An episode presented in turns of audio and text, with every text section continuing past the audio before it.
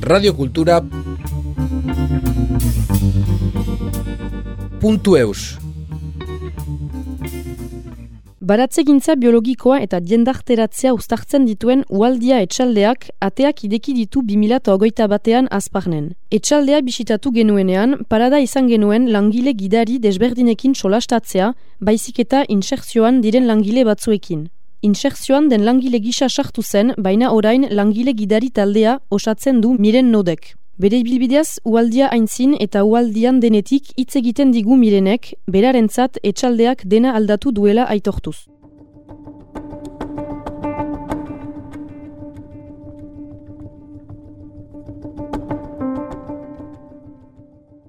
Niretzat uh, dena aldatu du, zeren eta pasatu ditut uh, hilabete hainitz uh, etxean, anarre, zeren eta ez nuen uh, lanean uh, itzuli ahal. Beraz, hemen uh, lurrean uh, lania egitea, zerbait ematen duzu lurrean, eta handitzen da filosofia hori uh, aurkitzeko uh, bikainatzen niretzat.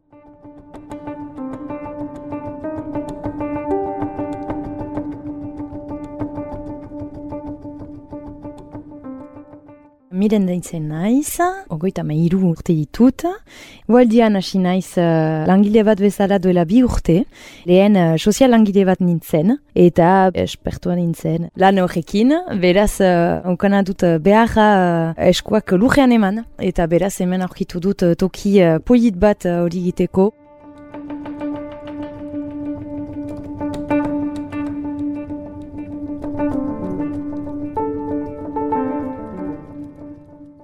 Gero joana naiz eh, berriz eh, sozial langile eh, baten lanean, urte baten zat, eskola batean, eta nire postua bukatu da zeren eta ez zuten dirurik gehiago, eta pentsatu nuen zerbait egitea ere lurrekin, eta txekatzen ari nintzen uh, proiektu berri bat, behar ba ikaskuntzak berriro uh, hasteko, eta azkenik sartu naiz uh, azparneko uh, laborantza formakuntza zentroan, beraz uh, ikaskide naiz, berriz, bihurtentzat, eta hemengo buruzagia, Julia Badi, proposatu nau uh, hemen uh, sartzea uh, eta egitea nire ikaskuntzak. Uh, beraz uh, bi haste egiten ditut baratzean. Eta gero banoa bi haste uh, batentzat uh, eskolara.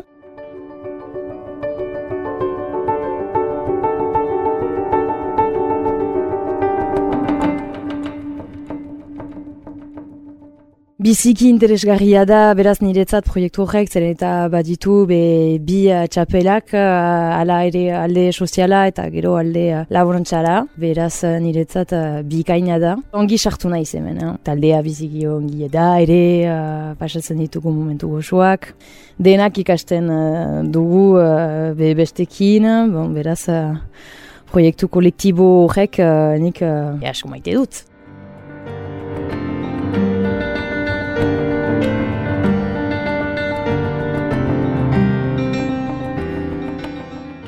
Niretzat uh, dena aldatu du, zeren eta pasatu ditut uh, hilabete hainitz uh, etxean, anarre, zeren eta ez nuen lanean itzuli ahal.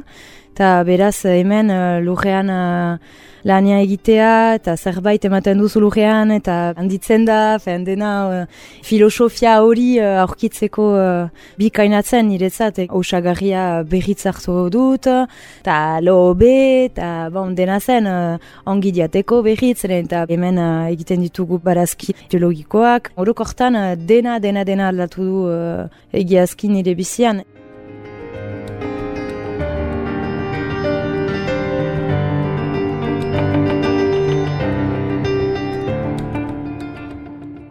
Beraz nik sartu naiz, egon naiz lehen uh, bost edo sei hilabete uh, langile uh, bezala, eta gero beba jutzi dut urte bat, eta berriz sartu naiz hemen. Irringarria da, zenen eta alde batetik uh, ikaskuntzan naiz, eta beraz ez dakit dena, eta bestalde, uh, bai, uh, kuadro teknikoki uh, sartu naiz uh, taldean, eta beraz...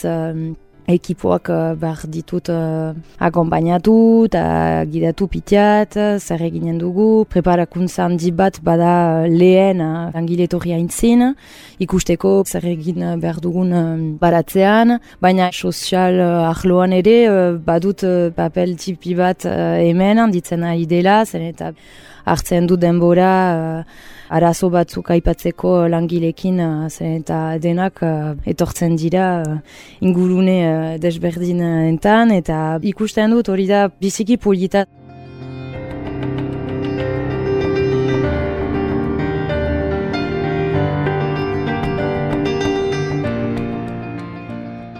baratzean dena latzen da, zeren eta talde hontan badira pertsona desberdinak, biziki desberdinak, eta seur litzateke lau paretaren uh, erdian behar ba biziki zaila litzateke haientzat. Eta hemen, baduzu baratzea, badira barazkiak egiteko, eta beraz dena, pum, ongi konpotzen da. Ongi nahi handi handi bat ikusten dugu hemen, denak uh, laguntza ematen dute, edo berdin belarri handi bat uh, ekartzen dute ere arazo batzuk baitira, beraz uh, biziki polita da hori ikustea hemen. Mm. Xantza handi bat uh, badut ere hemen izatea, zeren eta departamentuan uh, proiektu bakarra da, holakoa.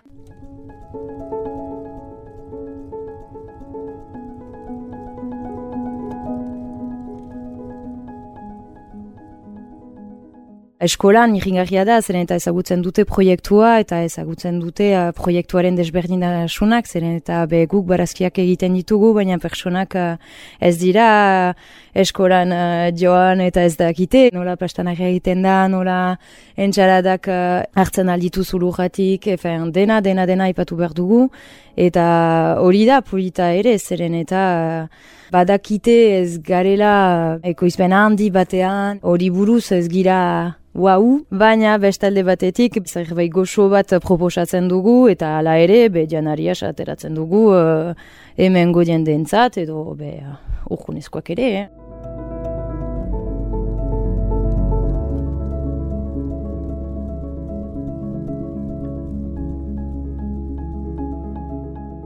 Etortzen gira uh, goizian, Guk beti preparatzen dugu um, eguna intzin, zer egiten dugula uh, hastean eta gero egunean. Beraz etortzen dira, egiten dugu uh, brief tipi bat eta hori uh, ematen du ere temperatura pitiat nola diren, kituak baitiren, edo, uh, edo hotzak baitiren egun hortan, edo uh, Hori da importantea ere ikustea eta gero banatzen ditugu beraz lan desberdinak baratzean edo behar ba egin behar dugu ez dakit fitxa bat uh, internetez edo ala fen lanak biziki biziki desberdinak dira. Nik uh, biziki gustatzen zait hori ere.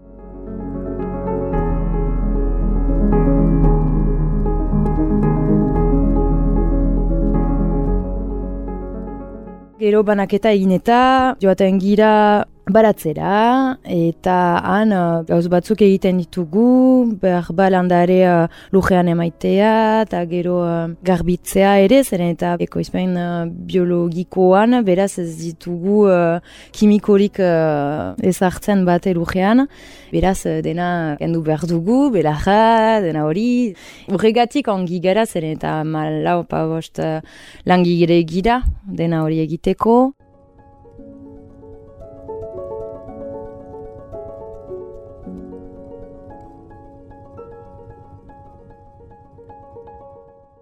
zain du behar dugu uh, barazki batzuk ere. Zen eta ikustean uda hortan bero izan dira, haiek ere, eta gero parasitismoa ere batzuk uh, berotasuna ekartzen ditu, beraz uh, hori ere uh, be zain du behar da.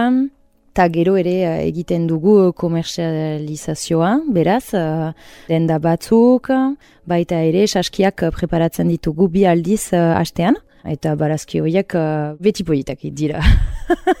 eta honak.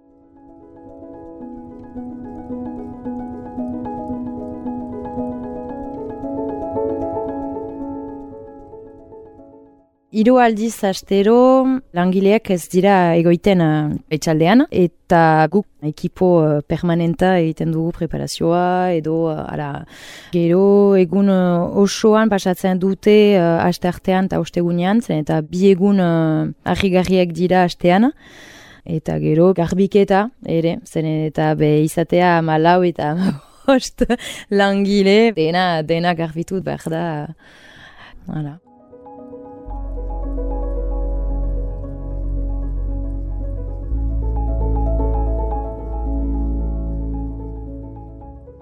Badut ere elkarte txipi bat eman daitzen dela eta proposatzen dugu uh, mediazion batzuk uh, animalekin, pertsonen zat, pertsona guzien.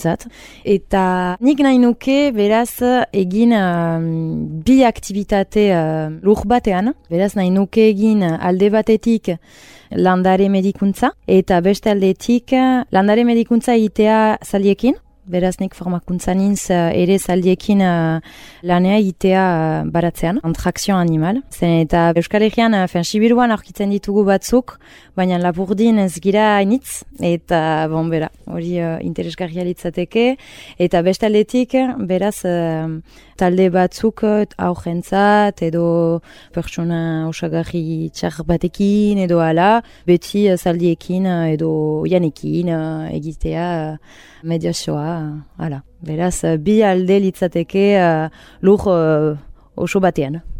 Hala.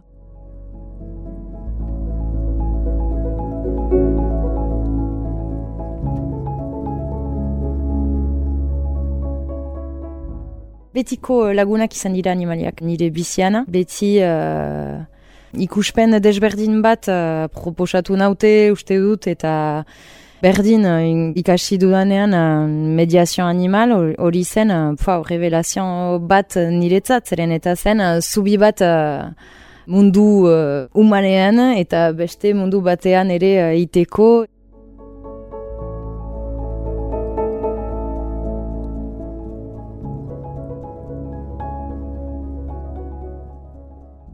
Animaliak ez dute epaitzen, momentuan dira ez dira pastu den momentuan edo etorriko den momentuan, beraz uh, emozionari buruz, ben, denari buruz uh, biziki uh, interesgarria da sartzea mundu horretan eta gero komunikazio desberdin batean ere uh, guk beti beti mintzatzen gira, baina uh, gure gorputza initz esaten du, ez baitugu ere uh, mintzatzen eta hori uh, nire lan desberdinean sozialarroan uh, beti beti uh, interesgarria izan da.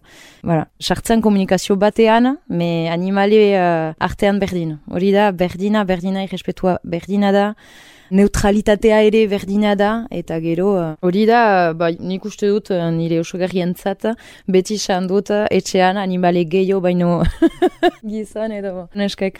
Hori da, l'hygiene de vie.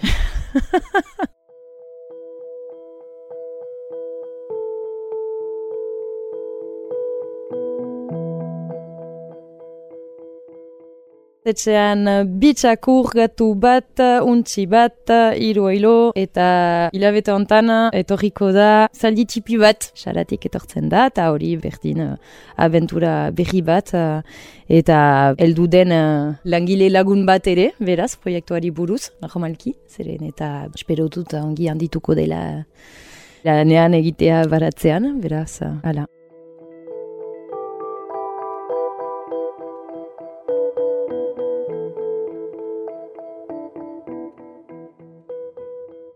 Animaliek badute iragana, guk ere, baina denak eh, segitzen dugu jera eta Eta hori da polita ere animalekin, naturalearekin berdin, fen, animalekin lan egitea, idekituna, ba, ere beste mundu bat izatea oianean lasaiki, edo hemen berdin waldian, badugu uh, ikus uh, pegi uh, polit eta, eta bizik edera bat goizean, uh, ze, fen, xantza handi bat dugu hemen izatea, baditugu arbola zahar-zaharrak batzuk, eta beraz, uh, sentitzen baitugu emozione utxarrak uh, entortzen baitira, bon, be, zoaz, uh, pitiati biladi bat egitea eta etortzen zira, be, fu, ala, lasai, lasai eta, eta ongi eta jaten zira lanera berdina.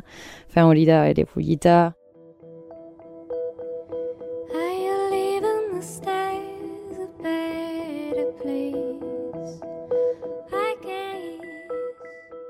Nik uh, urruñan bizi nintzen, tikitik, eta beraz uh, ikaspi egina dut. Galdua dut nire euskara zen eta jona naiz sortzi urte pasatzean belgikarat, eta ana ez nintzen uh, bat ere zen euskaraz, bon bai nire gatuarekin, menen ez zuen uh, eman.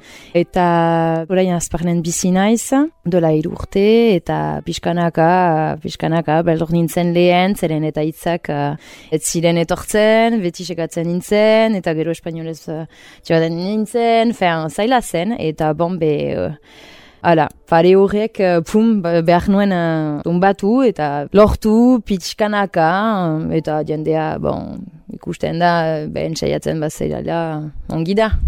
Baina egia, kostaletik etortzean, azparren biziki zaila zen, denek ulertzeko eta gero hori, bai, pastu da, baina. Hala.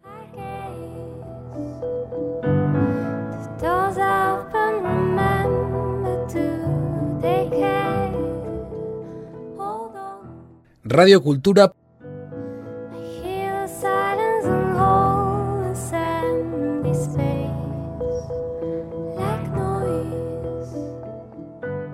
Punto Eus